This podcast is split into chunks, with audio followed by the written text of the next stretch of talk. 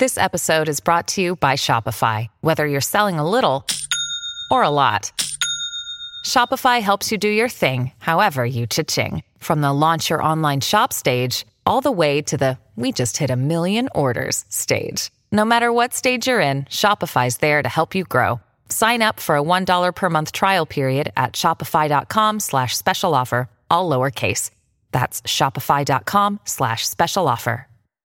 If you're struggling to lose weight, you've probably heard about weight loss medications like Wigovi or Zepbound, and you might be wondering if they're right for you. Meet PlushCare, a leading telehealth provider with doctors who are there for you day and night to partner with you in your weight loss journey. If you qualify, they can safely prescribe you medication from the comfort of your own home. To get started, visit plushcare.com slash weight loss. That's plushcare.com slash weight loss. plushcare.com slash weight loss.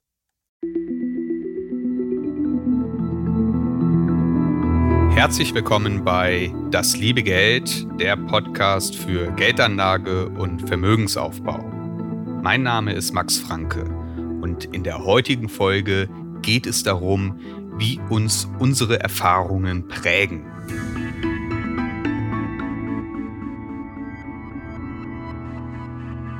In Folge 25, jeder spielt sein eigenes Spiel, da sprach ich darüber, dass unterschiedliche Lebensrealitäten sowie unterschiedliche Lebensentwürfe unsere finanziellen Ziele beeinflussen, sie sich aber ebenso auf unsere finanziellen Entscheidungen auswirken.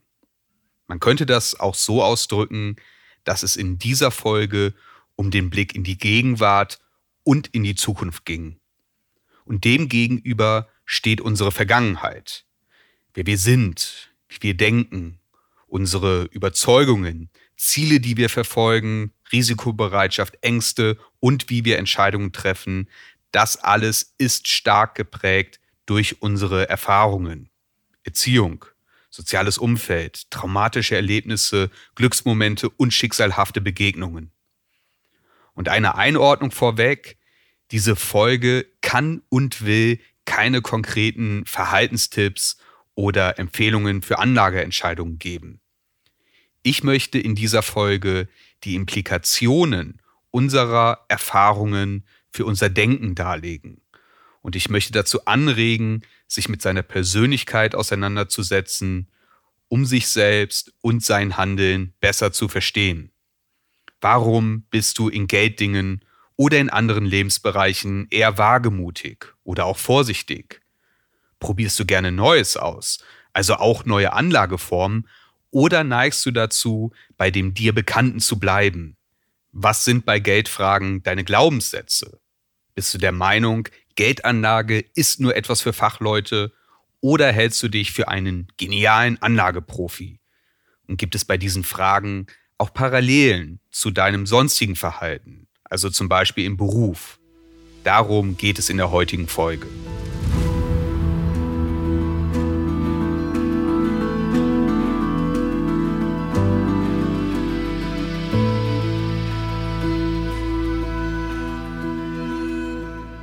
Unser Blick auf Geld und unser Umgang damit ist stark durch unsere Vita und die Umstände, unter denen wir aufwachsen, geprägt. Wenn in der Kindheit zu Hause am Küchentisch das Familienbudget oder das Thema Geldanlage besprochen wurde, dann hast du das vielleicht eher beiläufig aufgesogen und später in deinem Leben ebenfalls umgesetzt. Wenn du aus einem vermögenden Haushalt kommst, bei dem Geld nie ein Thema sondern einfach da war, dann ist Geld möglicherweise für dich selbstverständlich und du machst dir keine Gedanken darüber. Vielleicht pflegst du einen aufwendigen Lebensstil oder du hast schlicht andere Themen im Leben. Bismarck wird hierzu das etwas bissige Zitat nachgesagt, die erste Generation schafft Vermögen, die zweite verwaltet Vermögen, die dritte studiert Kunstgeschichte und die vierte verkommt. Das ist natürlich zugespitzt und man kann das lustig oder auch zynisch finden. Aber wir sind nun mal durch die Umstände, unter denen wir aufwachsen, stark geprägt. Geld ist für viele Menschen allein ein Thema, weil es knapp ist. Wenn man als Kind finanzielle Unsicherheit erlebt hat, dann macht das was mit einem. Dann kann das den einen finanziell entmutigen und Resignation erzeugen. Bei jemand anderem aber vielleicht auch eine Willenskraft freisetzen, im späteren Leben nicht mehr arm oder finanziell abhängig sein zu wollen. Wir alle haben unterschiedliche Blicke auf Themen wie Geld, Risiko und Vermögensaufbau. Wenn du mit wenig Geld aufwächst und vielleicht sogar Existenzangst in deiner Familie herrscht, dann denkst und fühlst du anders, als wenn deine Eltern vermögend sind. Lehrer und Beamte, die sind zumindest dem Klischee nach risikoavers. Und vermutlich übertragen sie ein anderes Mindset an ihre Kinder als Eltern, die als Künstler tätig sind. Da hat Sicherheit vielleicht nicht so eine hohe Priorität wie in einem Beamtenhaushalt. Und die Einflüsse gehen weit über das eigene Elternhaus hinaus. Das ist auch eine Frage der Geografie und der Generation, also wo man lebt, die finanzielle und gesellschaftliche Situation vor Ort, der kulturelle Raum, welche Werte zu einer bestimmten Zeit vorherrschen oder auch die zeitgeschichtlichen Umstände. Nehmen wir die Generation, die den Zweiten Weltkrieg als Kinder, Jugendliche oder junge Erwachsene erlebt hat. Viele von ihnen kannten Armut und Not. Wenn man das erlebt, dann ist Sparsamkeit eine Tugend und eine Selbstverständlichkeit. Dann scheut man sich davor, Schulden zu machen. Meine Uroma, die war Zeit ihres Lebens so sparsam, dass sie sogar als Nichtraucherin die Zigarettenstummel ihrer Enkel rauchte, weil das sonst Verschwendung gewesen wäre.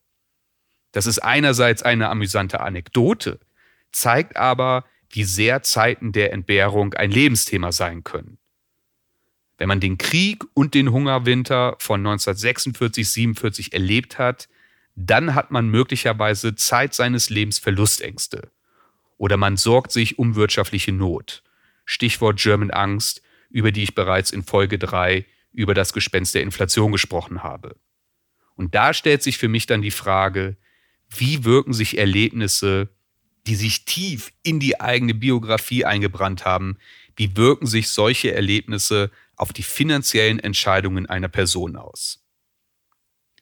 In seinem Buch Die Psychologie des Geldes stellt der Autor Morgan Housel fest, dass Menschen aus unterschiedlichen Generationen, also aus unterschiedlichen Zeiten und unterschiedlichen Zeitgeistern, die in einem armen oder einem wohlhabenden Land geboren wurden, die von unterschiedlichen Eltern erzogen wurden, die unterschiedliche Wertvorstellungen erlebt und die individuelle Freiheit oder Willkür und Unterdrückung erfahren haben. Dass alle diese Menschen individuell sehr unterschiedliche Lektionen lernen.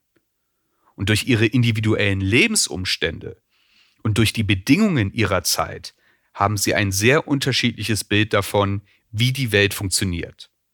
Und das betrifft ebenso den Blick aufs Geld. Wenn du in Zeiten der Weimarer Republik mit Hyperinflation aufgewachsen bist. Dann hast du erlebt, wie es sein kann, wenn das heute verdiente Geld morgen nicht mehr ausreicht, um davon Brot zu kaufen. Und wie immer mehr Menschen um dich herum verarmen. Wenn du hingegen als Profiteur des deutschen Wirtschaftswunders aufgewachsen bist, dann hast du in deiner Kindheit und Jugend erlebt, dass es wirtschaftlich stetig bergauf geht. Der Traum vom Eigenheim, das Auto vor der Tür, Sommerurlaub in Italien, alles erreichbar. Also zwei völlig unterschiedliche Lebensrealitäten, die so oder so ähnlich in einem Zeitraum von nur 50 Jahren millionenfach abgelaufen sind und die das Denken über Geld, Konsum und finanzielle Sicherheit massiv beeinflussen. Und wenn man das weiterdenkt, dann stellt sich die Frage, was Jahre der gefühlten Dauerkrise, mit Pandemie, Lockdown und Krieg in Europa, mit uns allen, aber insbesondere mit der ganz jungen Generation machen.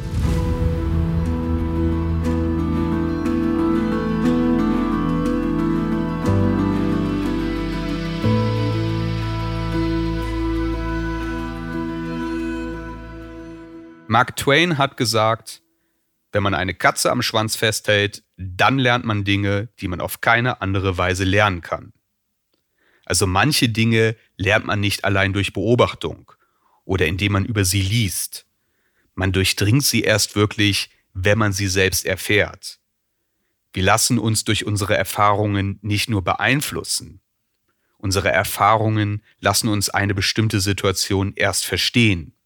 Wenn du finanzielle Not erlebt hast, dann kannst du nachvollziehen, wie es ist, die Miete nicht zahlen zu können. Und vermutlich lassen dich diese Erfahrungen bei finanziellen Entscheidungen auf der Hut sein. Du bist dir bewusst, dass etwas schiefgehen kann und möglicherweise bist du auch getrieben von der Sorge, dass etwas schief geht. Gleichzeitig formen Erfahrungen auch unser Bild der Realität und unsere Überzeugungen. Also es kann sein, dass du bedingt durch deine Erfahrungen wirtschaftlicher Not und getrieben durch deine Sorgen die Wahrscheinlichkeit, negative Ereignisse überschätzt und dadurch verpasst du vielleicht auch Gelegenheiten. In Folge 5 über Autoritätsgläubigkeit habe ich erläutert, dass viele Deutsche im Zuge des Dotcom-Crashes viel Geld mit der seinerzeit hochgehypten Telekom-Aktie verloren. Das war für viele Anleger ein traumatisches Erlebnis, in dessen Folge viele lange Zeit dem Aktienmarkt fernblieben. Also ihr Bild von der Börse war vielfach dadurch geprägt, dass man dort Geld verliert und dass man sich besser von ihr fernhält. Spulen wir 20 Jahre vor, dann können wir uns Fragen über die Auswirkungen unserer Zeit auf Anleger und ihr Denken stellen. Was bedeuten der jahrelange Hype um Tech-Aktien und die Euphorie um Kryptowährungen für eine junge Investorengeneration? Welche Auswirkungen hat der Kurssturz der Börse im Jahr 2022 auf einen Menschen, der zuvor hohe Gewinne verbuchte? Und wie schaut ein junger Mensch auf Geldanlage und Vermögensaufbau, wenn er oder sie massive Verluste macht, nachdem er von Finanz-Apps, die investieren wie ein Videospiel anmuten lassen, zum wilden Traden ermutigt wurde.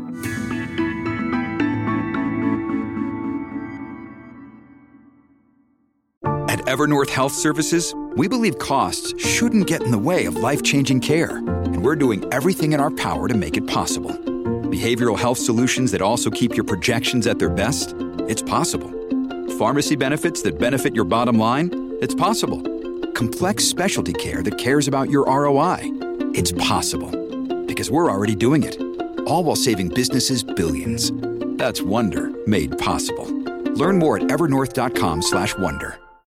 When you need mealtime inspiration, it's worth shopping Kroger, where you'll find over 30,000 mouthwatering choices that excite your inner foodie. And no matter what tasty choice you make, you'll enjoy our everyday low prices, plus extra ways to save, like digital coupons worth over $600 each week. You can also save up to $1 off per gallon at the pump with fuel points. More savings and more inspiring flavors make shopping Kroger worth it every time. Kroger, fresh for everyone. Fuel restrictions apply. Angenommen, du überlegst, Aktien eines Unternehmens zu kaufen. Du hast vielleicht einiges über die Firma und ihre Branche gelesen und nun meinst du, alles Wissenswerte zu wissen. Aber eigentlich weißt du nur einen Bruchteil. Und vor allem weißt du nicht, was du nicht weißt. Das Thema hatte ich bereits in Folge 17 über Investieren im Circle of Competence angesprochen. Wir leben oft im Glauben, über bestimmte Sachverhalte viel zu wissen, weil wir uns mit ihnen beschäftigen oder mehr beschäftigen als unser Umfeld. Aber eigentlich wissen wir nur sehr wenig. Und da schließt sich eine weitere Beobachtung von Morgan Housel an. Der stellt fest, dass deine persönlichen Erfahrungen nur den Bruchteil eines Prozentes dessen ausmachen, was in der Welt passiert. Für dich formen diese Erfahrungen aber 80 Prozent dessen, wie du glaubst, dass die Welt funktioniert. Fast alles, was du weißt, weißt du aufgrund deiner Erfahrungen, deines sozialen Umfelds und aufgrund deiner Begegnungen mit anderen Menschen. Also Faktoren, die weitestgehend außerhalb deiner Kontrolle sind. Unser Bild und unser Verständnis der Welt ist durch unsere Erfahrungen, also durch Ereignisse in unserer Zeit und in unserer Umgebung geprägt. Und weil unsere Erfahrungen unser Verständnis der Welt formen, extrapolieren wir die jüngste Vergangenheit und wir erwarten, dass die Zukunft ebenso abläuft. In der Weltgeschichte gab es zahlreiche Pandemien. 1918, da wütete die spanische Grippe. Das war weltweit die Krise schlechthin, mit schätzungsweise 500 Millionen Erkrankten und bis zu 50 Millionen Toten. Es gibt noch einige Menschen auf der Welt, die die spanische Grippe erlebt haben. Aber die meisten von uns haben die wohl eher nicht auf dem Schirm. Und abseits kurzer medialer Aufregungen um Erreger wie die Vogel- oder Schweinegrippe, abseits davon waren große Pandemien für uns in Europa seit der spanischen Grippe kein Thema mehr. Also das war eine wirkliche Katastrophe und nur ein paar Jahrzehnte später war das Gefühl nur noch eine Randnotiz in den Geschichtsbüchern. Und entsprechend haben wir uns bis zum Ausbruch von Corona nur schwer ausmalen können, dass es zu einer globalen Pandemie kommen kann und was deren Auswirkungen tatsächlich sind. Der Investor Ray Dalio, der stellt in seinem Buch Weltordnung im Wandel fest, dass wir lernen müssen, aus der Geschichte zu lernen. Das Lernen aus eigenen Erfahrungen ist seiner Meinung nach nicht ausreichend, da viele der wichtigsten Lektionen nicht im Laufe eines Lebens gelernt werden können. Und wenn wir uns die Geschichte angucken, dann verläuft sie wie ein sich ewig wiederholender Zyklus. Wir erleben wachsenden Wohlstand und Frieden, gefolgt von Krieg, Unruhen und Zerstörung, bevor es mit neu geordneten Machtverhältnissen wieder von vorne losgeht. Jede Epoche, jedes Zeitalter ist irgendwann mal zu Ende gewesen. Mit dem heutigen Blick denken wir, dass der Ausbruch des Ersten Weltkriegs leicht vorhersehbar gewesen sein muss. Tatsächlich war das aber für einen Menschen, der das 19. Jahrhundert erlebt hat, überhaupt nicht absehbar. Vor dem Krieg, während der Gründerzeit, da gab es 50 Jahre lang fast keine Konflikte zwischen den Großmächten der Welt. Und in dieser Zeit erlebte die Welt einen großen wirtschaftlichen Aufschwung und steigenden Wohlstand. Die Globalisierung zog an und in diesen 50 Jahren stiegen die weltweiten Exporte um das Siebenfache. Es gab Bündnisse zwischen den europäischen Mächten, die als Garant für Frieden gesehen wurden. Und im Prinzip sah die Lage sehr gut aus, außer dass Wohlstandsgefälle und Ressentiments zunahmen und die Schulden stark stiegen. Das meint jetzt nicht, dass uns ein globaler Konflikt bevorsteht. Aber die Parallelen zu heute fallen schon auf. Und bis zum Ausbruch des Kriegs in der Ukraine nahmen wir den Frieden als gegeben wahr. Und noch heute wähnen wir uns in Westeuropa auf einer ewig weiter treibenden Wohlstandsscholle. Wir sehen nicht, dass der Schmelzprozess bereits rapide fortgeschritten ist wie in Folge 16 ein Plädoyer für finanzielle Zuversicht beschrieben, hatte Europa seit der Industrialisierung wirtschaftlich betrachtet einen sehr guten Lauf. Doch unsere Wettbewerbsfähigkeit bröckelt und es stehen andere, sehr hungrige Nationen bereit, die künftig das Ruder übernehmen und ihren Teil des Wohlstandskuchens haben wollen. Das Fortschreiten des ewigen geschichtlichen Zyklus ist absehbar. Doch wie sich die Zukunft entwickeln wird, das wissen wir nicht. Aber es wird wohl nicht so bleiben, wie wir es uns aufgrund unserer Erfahrungen ausmalen. Und Ray Dalio stellt dazu fest, dass die Zukunft, die wir erleben, wahrscheinlich ganz anders aussehen wird, als wir es erwarten. Ja, was bleibt? Wie schon öfters in diesem Podcast erläutert, sind wir in unserem Denken, unserer Wahrnehmung unseren Überzeugungen und in unserem Handeln gar nicht so rational, wohlüberlegt und wissend, wie wir vielleicht meinen. Und wenn unsere Erfahrungen und die Umstände, unter denen wir aufwachsen, uns auch in Fragen des Geldes, des Konsums und des Vermögensaufbaus beeinflussen, dann sollten wir uns darüber bewusst werden. In meiner Kindheit und Jugend waren Finanzen ein Thema, aber nicht negativ behaftet, sondern es wurde darüber auch mal beim Abendessen gesprochen. Umgekehrt habe ich viele Freunde und Bekannte, bei denen das nicht so war und die erst in den letzten Jahren angefangen haben, sich mit Fragen rund um Sparen, Geldanlage und Vermögensaufbau zu beschäftigen. Also durch die Gespräche beim Abendbrot hatte ich automatisch einen Zugang zum Thema Finanzen. Das hatte dann vermutlich Auswirkungen auf mein späteres Denken und Handeln. Und natürlich kannst du dich trotzdem für ein Thema interessieren, auch wenn es dir von deiner Herkunft fremd ist. Aber mal anders ausgedrückt. In Familie A wird über Finanzen im Sinne von Chancen gesprochen, während in Familie B Finanzen im Sinne von Beschränkungen ein Thema sind. Und da kann man sich als Erwachsener die Frage stellen, wie war das bei uns? Waren Finanzen überhaupt ein Thema und wie? Geldanlage ist oft eine Disziplin, die Welt, aber vor allem sich selbst zu verstehen. Das eigene Denken und Verhalten, aber auch Werte, Wünsche und Ängste. Deswegen die Frage, was ist mit dir? Wie wirken die Geschehnisse unserer Zeit, der Zeitgeist, deine familiäre Situation, die Bedingungen, unter denen du aufgewachsen bist, wie wirken die sich auf dich und wie prägen sie dich bis heute? Also versuche dich selbst zu verstehen. Das könntest du mit einem Dreischritt machen, indem du zunächst dein jetziges Verhalten unter die Lupe nimmst, also zum Beispiel, dass du bei Geldthemen extrem vorsichtig bist, Vielleicht stellst du auch fest, dass du ein eher wagemutiger Typ bist, weswegen du auch schon mal auf die Nase gefallen bist. Und dann kannst du dir die Frage stellen, warum bin ich so? Was hat mich so geprägt? Und dann kannst du im dritten Schritt daraus Konsequenzen ziehen. Vielleicht sagst du dir, so bin ich und das ist okay so. Ich möchte dabei bleiben, wie ich die Dinge bisher gesehen habe. Oder du sagst dir, dass du mal bewusst etwas anderes ausprobieren möchtest dass du Gedanken und Verhaltensweisen zulässt, die du bisher eher von dir weggeschoben hast. Ich danke dir fürs Zuhören. Ich bedanke mich für die positiven, aber auch die konstruktiv kritischen Rückmeldungen, die ich zu diesem Podcast bekomme und die mich darin bestätigen, dass das Thema Geldanlage, Vermögensaufbau und bessere finanzielle Entscheidungen treffen für viele Menschen relevant sind das bestärkt mich darin, mit dem Podcast weiterzumachen. Deswegen, wenn du Freunde, Bekannte oder Kollegen kennst, die die Themen des Podcasts interessieren oder denen dieser Podcast helfen könnte, dann würde ich mich sehr über deine Weiterempfehlung freuen.